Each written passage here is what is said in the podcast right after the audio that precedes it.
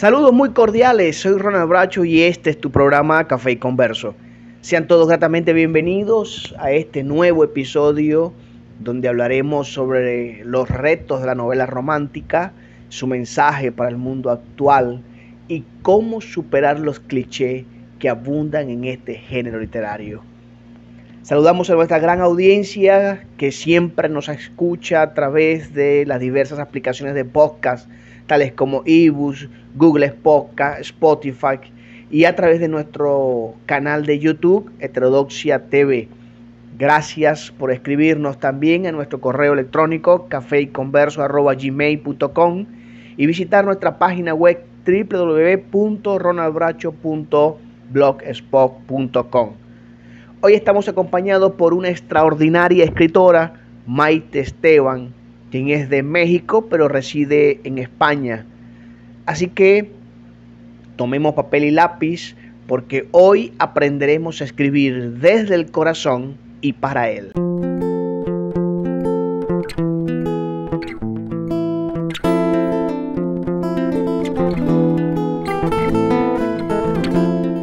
Maite nació en México, pero vive en Segovia se le da bien el análisis sintáctico y leer en voz alta. Y una temporada larga, que duró como ocho años, fue la voz de un programa de radio. Lleva escribiendo desde que tiene memoria y les voy a mencionar una lista de obras escritas, bueno, básicamente un resumen de ella, porque tiene una vasta producción, Maite.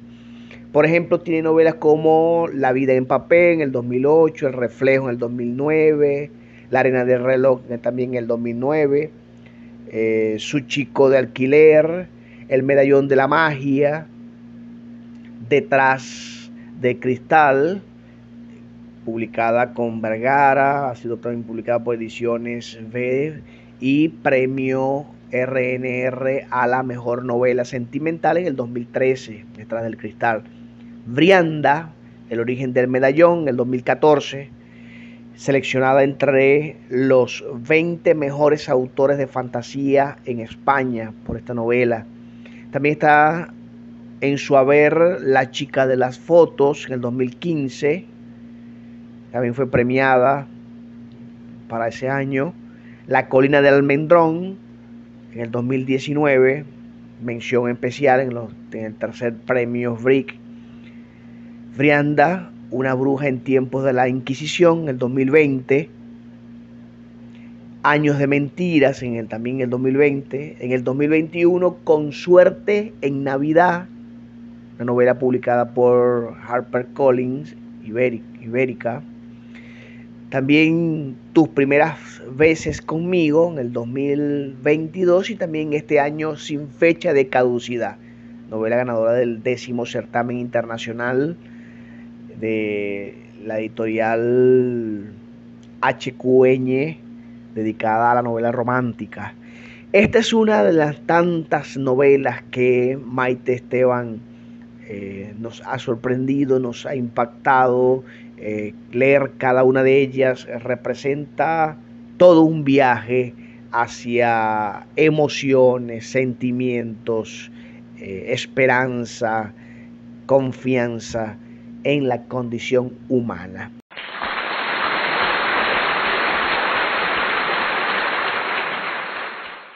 Eh, Maite, nosotros queremos siempre iniciar nuestras conversas preguntándole a, a nuestros entrevistados sobre sus inicios en la lectura, que nos hable sobre sus inicios en la lectura.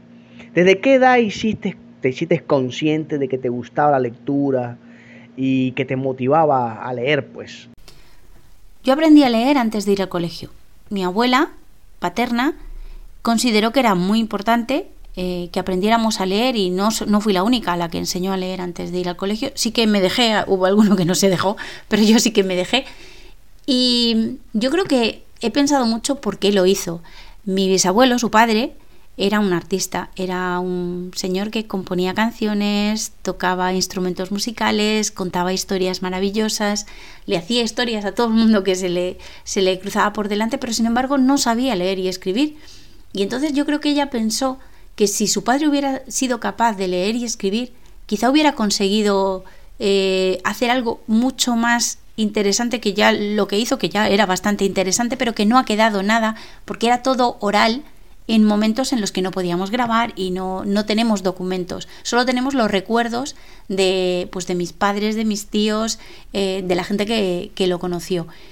Después, eh, cuando crecí un poquito, mi abuelo empezó a. Mi abuelo no. Mi padrino empezó a regalarme libros.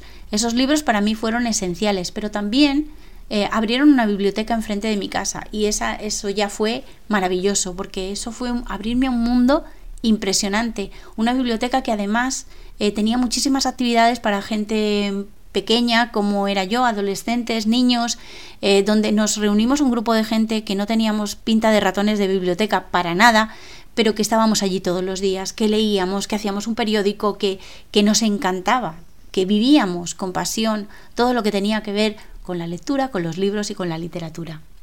Y cuéntanos algo, ¿en qué te basas para inspirarte en los diversos temas que tratas en tus novelas? Pues en mis novelas eh, lo que hago es eh, inspirarme en situaciones cotidianas. Creo que la literatura tiene que reflejar de alguna manera la vida y entonces siempre miro a mi alrededor y intento encontrar situaciones, sobre todo que sean extraordinarias, porque creo que eh, siempre lo que merece ser narrado es eh, lo extraordinario. Muchas veces, a partir de una conversación, sobre todo con mi hijo, que tiene una capacidad para analizar la realidad un poco curiosa, él es el quien me va diciendo, pues mira, esto eh, puede resultar interesante, aunque en realidad él no esté pensando que yo acabe escribiendo una novela que tenga que ver con ello.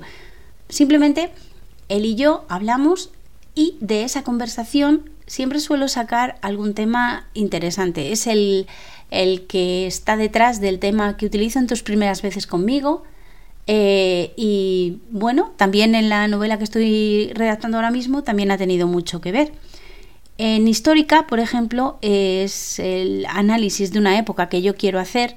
Es el caso de Brianda cuando yo me centro en el siglo de oro. Es también el caso de la colina del almendro eh, cuando yo quiero eh, poner en claro qué supone ese 1914, esa Primera Guerra Mundial, cuáles son los cambios radicales que provoca en la sociedad ese conflicto que se mundializa, de alguna manera afecta a todos los continentes y es eh, en ese momento yo lo que hago es crear una historia de ficción para poder utilizarla para analizar esa realidad que existió en ese momento. Entonces, bueno, pues creo que cualquier cosa puede servir de, de inspiración para crear una historia. Simplemente hay que enfocarla bien y encender los, las luces encima del tema que tú quieres tratar. ¿Tienes algún ritual previo a sentarte a escribir? Sí, sí tengo un ritual. Todos los días, eh, bueno, suelo escribir por las mañanas, eh, tengo otro rato por las noches, después de cenar, pero básicamente eh, el momento mejor de la escritura es por la mañana porque es cuando mi cerebro está más, más fresco, más predispuesto para, para contar una historia. Pero antes de eso yo tengo un perro, se llama Ulises. Entonces Ulises me saca a la calle todos los días. vivo, tengo la suerte de vivir a 200 metros de un bosque. Entonces él y yo paseamos por el bosque y entonces mientras él va corriendo y olisqueándolo todo, yo voy pensando en, en, qué es lo que voy a escribir esa mañana, planificando de alguna manera las escenas en mi mente, eh, seleccionando datos, ese proceso previo que quizá de, otras personas lo hacen sentados delante de un bolígrafo y de un papel, no, yo lo hago paseando y ese paseo que también me despeja la mente de alguna manera y es el ejercicio previo de, cada día, supone eh, la planificación de la escritura de ese día. Así que sí, realmente tengo un ritual. Nos gustaría, Maite, que nos conversaras sobre el proceso de planificación de tus novelas.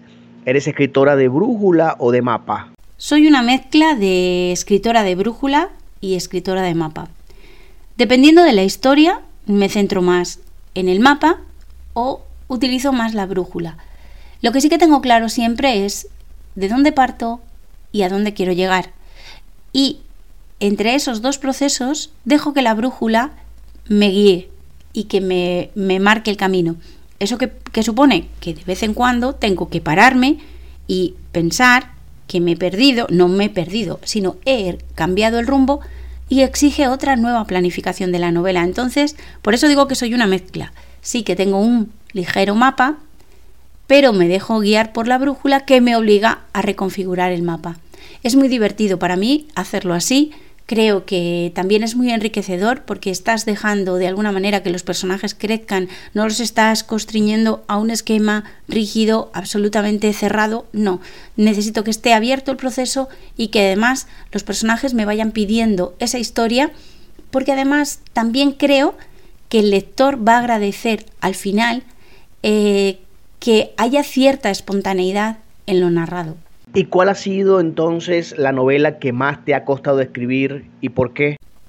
Quizá hay dos novelas que me han costado más escribir y son las dos novelas que tengo publicadas de ambientación histórica, que son La colina del almendro, ambientada en la Primera Guerra Mundial en Inglaterra, y Brianda, que es eh, la novela que tengo fantástica, que está ambientada en el siglo de oro español. Eh, he necesitado toda la documentación de la época, pero además he necesitado que expertos en la época le echaran un vistazo porque yo lo que no quería era em, llegar a conclusiones que fueran solo mías, o sea, quería ser fiel a los hechos. Eh, yo creo que en la colina del almendro lo consigo mm, de manera absoluta eh, y además eh, a través de una historia que no que aunque sea una historia que tiene contexto bélico, no es una historia bélica, que aunque sea una historia que tiene una parte de romance, no es una historia exactamente romántica, es el fin de una época y el principio de otra. Y lo que trataba de hacer era que ese cambio de época se reflejara en una historia que no fuera eh, pues una moralina, sino que fuera algo que podría haber sucedido perfectamente, y que al lector lo, mantuviera entretenido durante todo el tiempo. Para eso, pues necesitas toda esa documentación, necesitas eh, darle muchísimas vueltas, eh, por ejemplo, y sobre todo fidelidad con los hechos, sin perder de vista que eso es ficción. Hay un momento en la colina del almendro que se ha puesto de actualidad en España en estos días, y bueno, en España no, en el mundo, y es el ataque a obras de arte por parte de activistas. Eh, yo utilizo un hecho y es cuando la sufragista Mary Richardson ataca en la National Gallery de Londres el cuadro de Velázquez La Venus del Espejo y le mete siete puñaladas destrozando el cuadro, que ha habido que restaurarlo en su momento, porque lo que quiere es señalar que en momentos, días anteriores, se había detenido a Emmeline Pankhurst, la líder del movimiento sufragista británico, y eh, quería con ese, con ese hecho tan vándalo, porque realmente era un, hecho vándalo, señalar eh, que era una injusticia lo que se había cometido con esta mujer. Ese hecho de Mary Richardson no le sirvió de nada, en absoluto. Al sufragismo no le vino tampoco bien. Creo que realmente lo que, lo que hace que el movimiento sufragista eh, se se ponga en primer lugar y demuestre que las mujeres somos capaces de hacer lo mismo que los hombres es cuando llega la Primera Guerra Mundial y las mujeres no tienen más remedio que empezar a trabajar en las fábricas y empezar a demostrar que son capaces de hacerlo tan bien como los hombres. En el momento que el sufragismo para sus acciones mm, de protesta radicales de este tipo es cuando consigue algo. Entonces todo eso yo lo quería reflejar en la historia cuando estos días, digo, se ha puesto de moda por, los ataques a distintas obras de arte, eh, la gente me recordaba, cuando yo lo leí en tu novela, pensaba que te lo habías inventado, pero fui a las fuentes y dije, ah, pues no, no se lo he inventado. Es eso lo que intento hacer, mezclar realidad y ficción de una manera que a lo mejor no, no tengas muy claro si realmente yo estoy ficcionando o eso es real, porque ambas eh, situaciones se han envuelto tanto en una trama, que es lo importante realmente de las novelas, que al final parece una cosa parece la otra. Ahora, en, relación a la novela romántica tradicional, los personajes principales libran batallas cuando les toca un amor imposible, por cualquier razón. Pero en tu novela, por ejemplo, Detrás del Cristal, Comer y amar, todo es empezar y con suerte en Navidad, vemos que el amor les sorprende. Hay una enseñanza clara de que hay que tener el corazón dispuesto a encontrarte con el amor cuando menos lo esperas. Supongo que sí, supongo que hay que tener el corazón abierto, los ojos también abiertos, para detectar cuándo eh, llega el amor a tu vida. Y creo que las grandes historias se pueden cocer a fuego lento y pueden venir desde el pasado y ir despacito, pero también te puedes tropezar con el amor de tu vida en yo qué sé, en una verbena de una fiesta, mirar a alguien y saber de pronto que esa persona, saberlo por pura intuición, que esa persona es alguien que está hecho para ti, que forma parte de tu futuro. Y entonces narrar también ese enfoque eh, me parece interesante. No me quedo solo en eso, o sea, he contado historias desde todos los puntos de vista, pero sí que es verdad que, que me gusta utilizarlo todo y me gusta utilizarlo todo porque creo que la vida está llena de matices y que hay que explorarlos todos. No vamos a vivir muchas veces, ¿verdad? Así que mejor vamos a centrarnos en mirarlo todo y en abrir bien los ojos para encontrar por lo menos lo, bello de la vida, que lo, lo feo ya nos lo cuentan en las noticias todos los días. En el momento más oscuro que vivimos en este mundo, Maite, al igual que Brianda, es posible que nazca un nuevo siglo de las luces. Brianda es un canto a la esperanza. En Brianda recrea un momento de, crisis brutal, un momento en el que la diferencia de clases es salvaje. Eh, tanto es así que solamente pueden estar unos por encima de otros. Esa mezcla de clase baja con clase alta es pura ficción, no puede darse en, ese momento. Eh, si creo que es posible que nazca un nuevo siglo de las luces, después de todos los tiempos oscuros que estamos viviendo y que cada vez se van oscureciendo más, no hace falta nada más que poner los noticiarios para darse uno cuenta de que el mundo no va bien, de que estamos rodeados de crisis eh, de valores, crisis económica, crisis de todo tipo y, que esto no, no pinta nada bien, pero yo creo que siempre tras la oscuridad hay luz eh, aunque tenga que pasar tiempo, yo creo que así será, que, llegará un momento en el que volveremos a encontrar el camino. No creo que, esto sea el fin de, los tiempos, pero sí que es verdad que, hay momentos en la historia que lo parecen y el momento que recreo el siglo de oro español es una crisis tan brutal la que vive este país, es un mal gobierno tan salvaje, eh, llega, un eh, llega un momento que es la pérdida absoluta de esperanza por parte de las clases bajas que están sometidas y que no tienen prácticamente futuro. Y sin embargo, mm, eso se superó. Entonces, bueno, yo creo que igual que eso se superó, podremos superar cualquier cosa. Maite, debo preguntarte por esa hermosa pero alocada novela Años de Mentiras. Vivimos en una sociedad en la que consumimos productos y no procesos.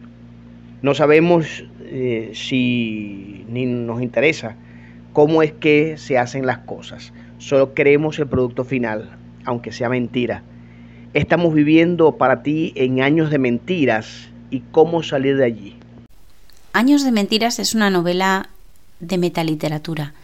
Es una novela que habla de otra novela. La novela de la que se habla es El hombre inconstante, eh, de un personaje que se ha convertido en mítico, que es el poeta, es un libro único escrito por un autor que solo publicó esa novela, Alejo Novoa, y que decidió desaparecer. Decidió quitarse de en medio y no ha vuelto a escribir otra novela. Y es también la historia de un engaño por parte de, la editorial que tiene los derechos del hombre inconstante, porque quieren que Daniel, que es un negro literario, recree eh, la forma de escribir de Alejo Novoa y quieren sacarse de la manga otro éxito literario porque eh, teniendo en cuenta que este señor se estudia en colegios, institutos e universidades, no va a ser difícil que vendan una superedición de ese libro, sea como sea.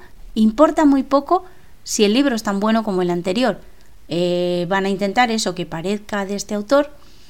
Y bueno, pues enredan a, Daniel en, en una serie de mentiras para que se preste voluntario.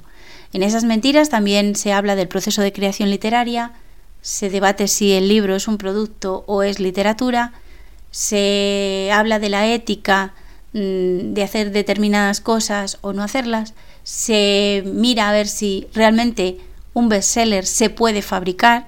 Eh, entonces, bueno, pues es una historia interesante porque además ese personaje, Alejo Novoa, ha basado toda su existencia en un millón de mentiras que han ido solapándose unas con otras y afectando a personas que ni siquiera saben que su vida está marcada por esas mentiras.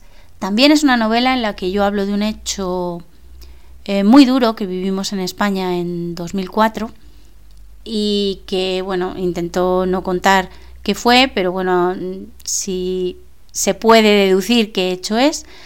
Y es algo de lo que yo quería hablar por, por porque me pilló muy de cerca y necesitaba contar también algo de esa historia. Creo que esa es una historia que se ha quedado ahí como en muy segundo plano y que forma parte un poco del plan futuro de algún día sentarme y, narrar qué supuso para mí personalmente ese día de 2004. Buenísimo, buenísimo.